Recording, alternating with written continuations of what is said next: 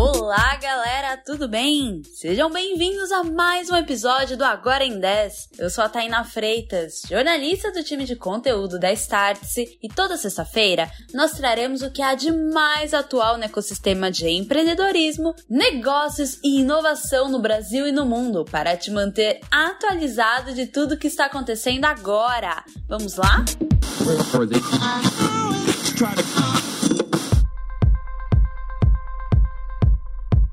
O bilionário Elon Musk deve se tornar o único dono da rede social Twitter. The deal is done. Twitter has been sold to Elon Musk. Elon Musk's Twitter takeover complete. Accepting Tesla billionaire Elon Musk's offer of $54.20 per share in cash, which values the company at around $44 billion.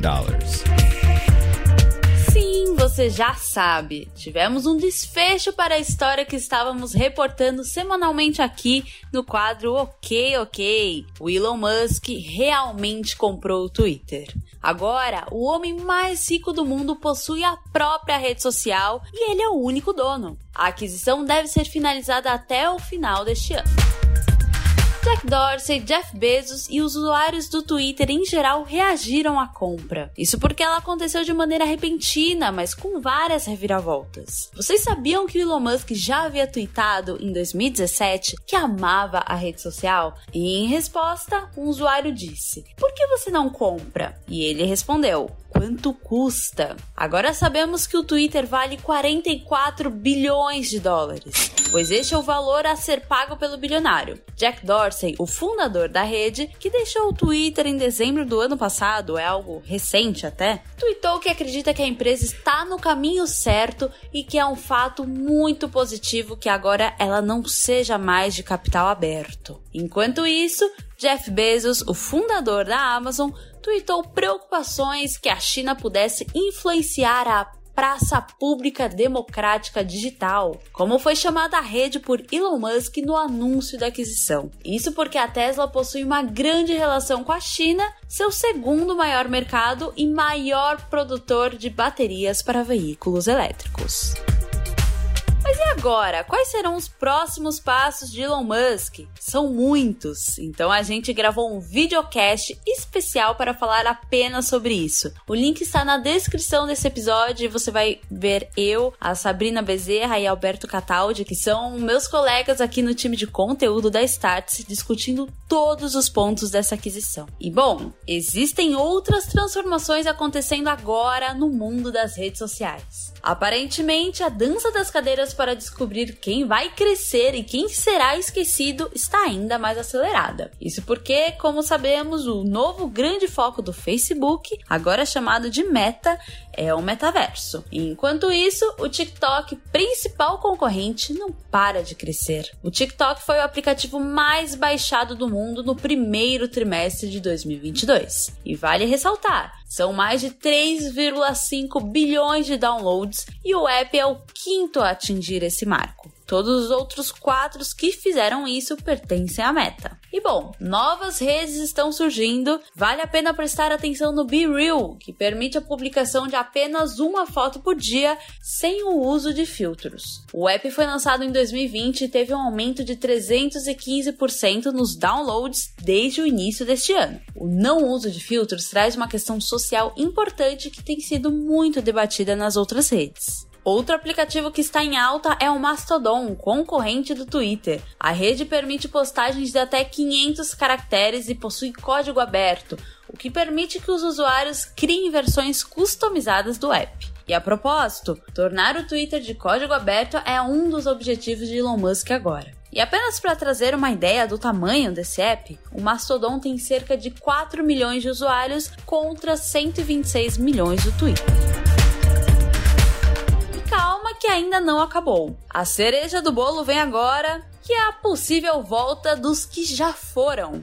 Isso porque, depois de tudo que aconteceu essa semana, o site do Orkut foi reativado. Há uma mensagem, possivelmente do fundador, a gente não sabe, dizendo que está construindo algo novo. Ainda não dá para saber se isso é verdade mesmo ou é só um hype para aproveitar toda essa discussão que tivemos essa semana. Mas enfim, os próximos passos, como sempre, a gente te conta por aqui.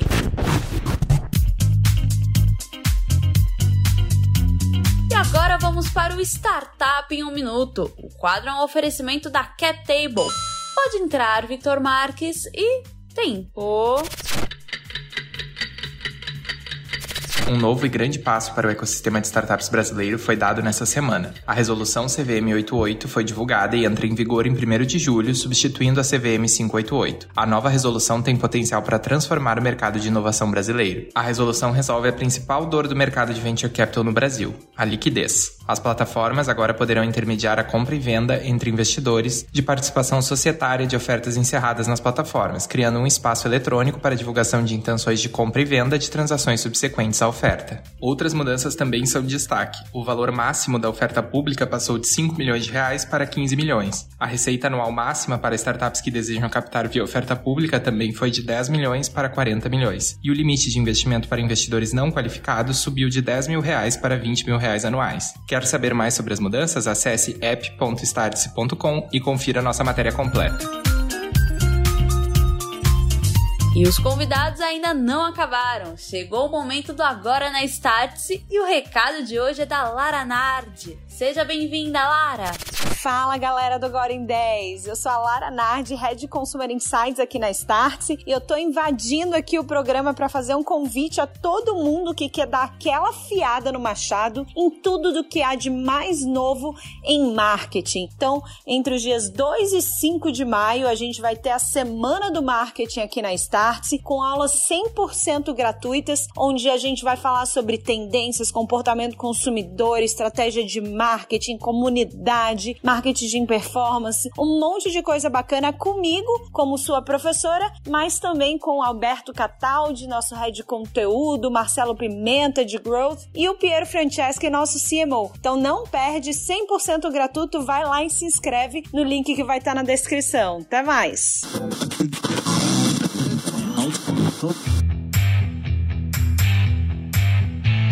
E agora chegou o momento do nosso termômetro da semana. Tá quente! WhatsApp Comunidades. E continuando na temática de redes sociais, vem novidades por aí para o WhatsApp no Brasil, mas só depois das eleições. Em breve será possível enviar mensagens para grupos, chamados de comunidades, de mais de 256 participantes, enviar arquivos de até 2 GB e muito mais. E por que isso só acontece depois das eleições? O app está preocupado com o possível impacto dessa novidade em um momento tão sensível para o país. Tá morno! Lei Bitcoin é aprovada no Senado. Popularmente chamada de Lei Bitcoin, a regulamentação sobre as corretoras de criptomoedas está sendo votada no Brasil. A medida foi aprovada pelo Senado e agora deve passar por votação na Câmara dos Deputados e no Executivo. Embora as empresas que operem no país tenham seus próprios códigos de ética, a expectativa é que agora elas sejam reguladas pelo Banco Central e sigam regras específicas. Algumas das medidas envolvem prevenções de fraude, lavagem de dinheiro e até mesmo a necessidade de autorização para operar no país. Tá frio! A Tesla após Elon Musk comprar o Twitter. Voltamos ao assunto, só que agora é sobre um outro ângulo. É que após a compra do Twitter pelo CEO da Tesla, a empresa de carros elétricos perdeu 126 bilhões em valor de mercado. Para realizar a compra, Elon Musk usou capital próprio e fez um empréstimo com Morgan Stanley, usando ações da Tesla como garantia. Este foi mais um episódio do podcast Agora em 10, uma produção Stats que vai ao ar toda sexta-feira às 11 horas da manhã. A apresentação é minha, Tainá Freitas, com o roteiro de Tainá Freitas, Alberto Cataldi, Camila Feiler, Sabrina Bezerra e Victor Marques e edição da Aerolitos. Até mais!